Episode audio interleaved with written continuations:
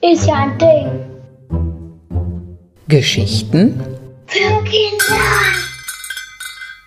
Hast du bei dir zu Hause irgendwo ein Bild in einem Bilderrahmen stehen oder hängen?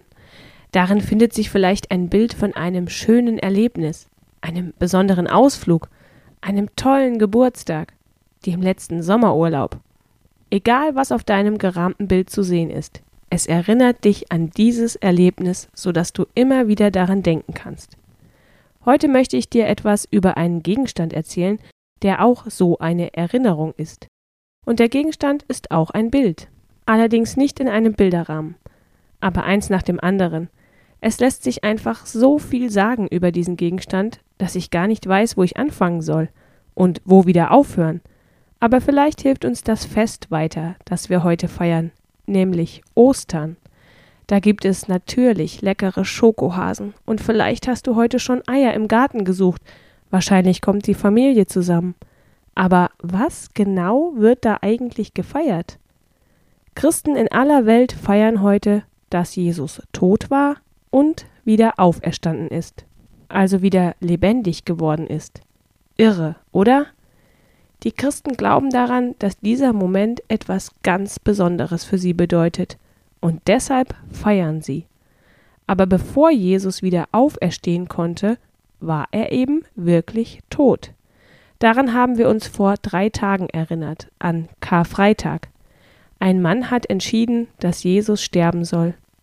Der Mann hieß Pontius Pilatus und war ein wichtiger Vertreter des Kaisers in einem Teil des römischen Reiches.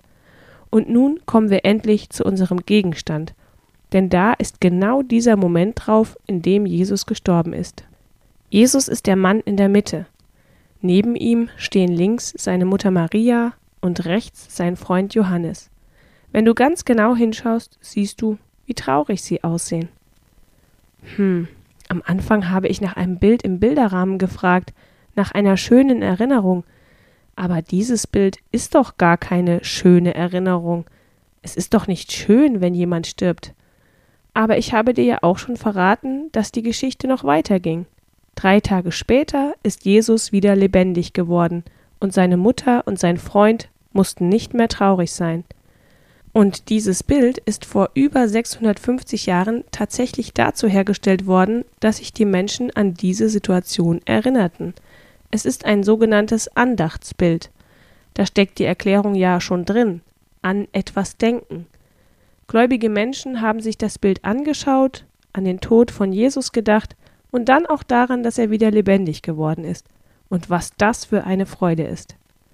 Aber wenn du mal genau hinschaust, dann siehst du auf der linken Seite zwei Löcher und abgebrochene Stellen. Dort war einmal eine zweite Seite angebracht. Die fehlt leider. Das Andachtsbild konnte dann zugeklappt werden und konnte so nicht so leicht kaputt gehen. Schließlich ist es aus wertvollem Elfenbein geschnitzt worden. Weil es zwei Teile hatte, heißt es Diptychon. Das ist griechisch. Wow, ich habe dir ja schon gesagt, dass ich nicht weiß, wo anfangen und wo aufhören. Aber jetzt kannst du an Ostern auf jeden Fall mit richtigem Fachwissen punkten und dir dann genüsslich das nächste Schokoei in den Mund stecken. Das mache ich jetzt auch. Mm, mm. Frohe Ostern!